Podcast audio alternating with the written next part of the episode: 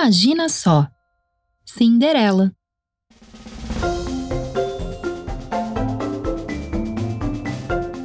Cinderela era muito dedicada em tudo que fazia.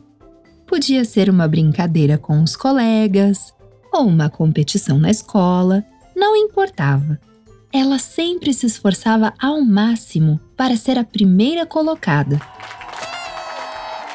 O pai e a madrasta apoiavam suas aventuras, se orgulhavam de todas as conquistas da menina, mas sempre insistiam que o mais importante não era ganhar, e sim se divertir. As duas filhas da madrasta também moravam com Cinderela, e mesmo sendo mais velhas, eram grandes amigas da menina. Uma delas andava de skate e a outra jogava vôlei.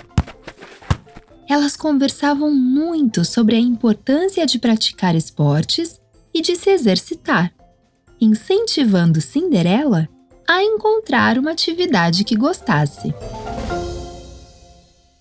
Então, em um certo dia, ela finalmente achou o que procurava.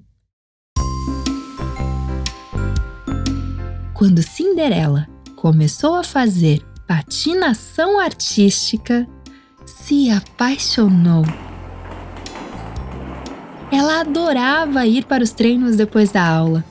Passava horas patinando de um lado para o outro e fazendo várias manobras, como saltos e piruetas.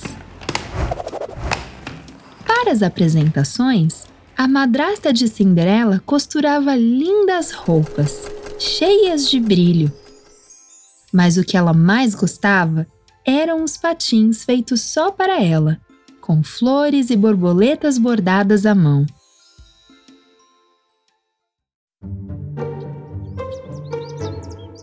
Em uma tarde depois da escola, enquanto treinava para uma apresentação de final de ano, Cinderela não conseguia fazer um dos movimentos que estava ensaiando.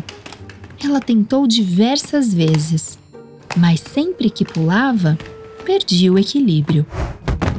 Mesmo quando parecia que ia dar certo, a menina caía novamente. Depois de muito tentar e não conseguir, Cinderela começou a chorar. Irritada, ela decidiu que não queria mais patinar. Tirou seus patins os jogou em um canto da quadra e foi para casa. No entanto, Cinderela não sabia que, naquela tarde, um famoso treinador da região estava na quadra.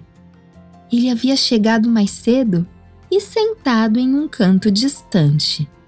Enquanto seus alunos não chegavam, ele ficou em silêncio assistindo a menina treinar. O treinador, que se chamava Zeca, não entendeu o porquê da jovem patinadora ter desistido e jogado os patins fora. Ele ficou impressionado com as habilidades da menina. Por isso, Zeca levantou, juntou o equipamento do chão e foi atrás dela. Mas quando chegou até a porta, Cinderela já tinha ido embora. Zeca não queria que ela desistisse tão fácil, pois, com o apoio de uma equipe, ela poderia desenvolver o seu talento. Pegou então os patins, tirou uma foto e fez um post nas redes sociais, perguntando se alguém conhecia a dona. Os dias passaram e a patinadora misteriosa ainda não tinha aparecido. O treinador estava triste, pois não sabia se conseguiria achar a dona dos patins. Um dia, olhando suas redes sociais, uma das filhas da madrasta de Cinderela se deparou com a foto do anúncio de Zeca. ficou surpresa quando percebeu que aqueles eram os patins que sua mãe tinha feito para Cinderela. Então, ela avisou os outros membros da família e juntos combinaram com Zeca de devolver os patins.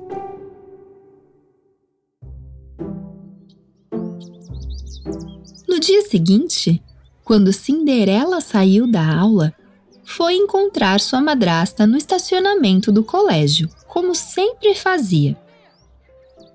Chegando lá, ficou surpresa ao perceber que o famoso treinador, que ela tanto via na internet e na televisão, também estava ali, segurando seus patins. Quando a menina perguntou o que estava acontecendo, a madrasta contou que Zeca havia visto Cinderela treinar e deixar seus patins para trás. O treinador falou que havia ficado impressionado com as habilidades da garota e que ela não deveria desistir desse jeito. Explicou que errar faz parte do aprendizado e que podemos ficar chateados quando as coisas não saem do jeito que gostaríamos. Porém, temos novas oportunidades para tentar de novo.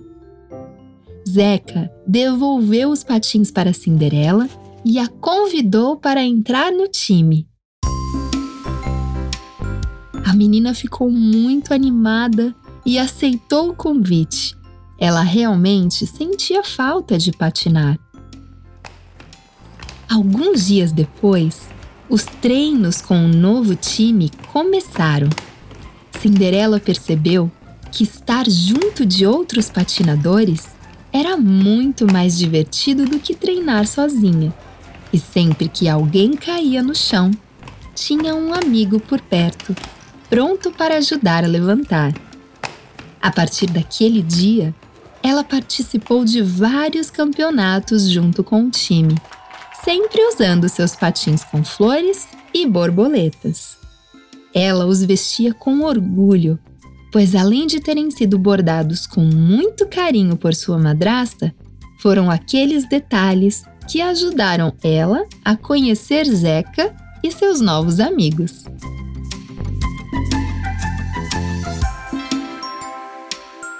Texto de Camila Kellerman e Adriano Quadros.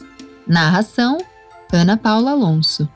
Edição e sound design: Adriano Quadros. Direção e produção: Catarina Signorini. Arte: Daiane Ribeiro. Uma produção original Super Player and Company.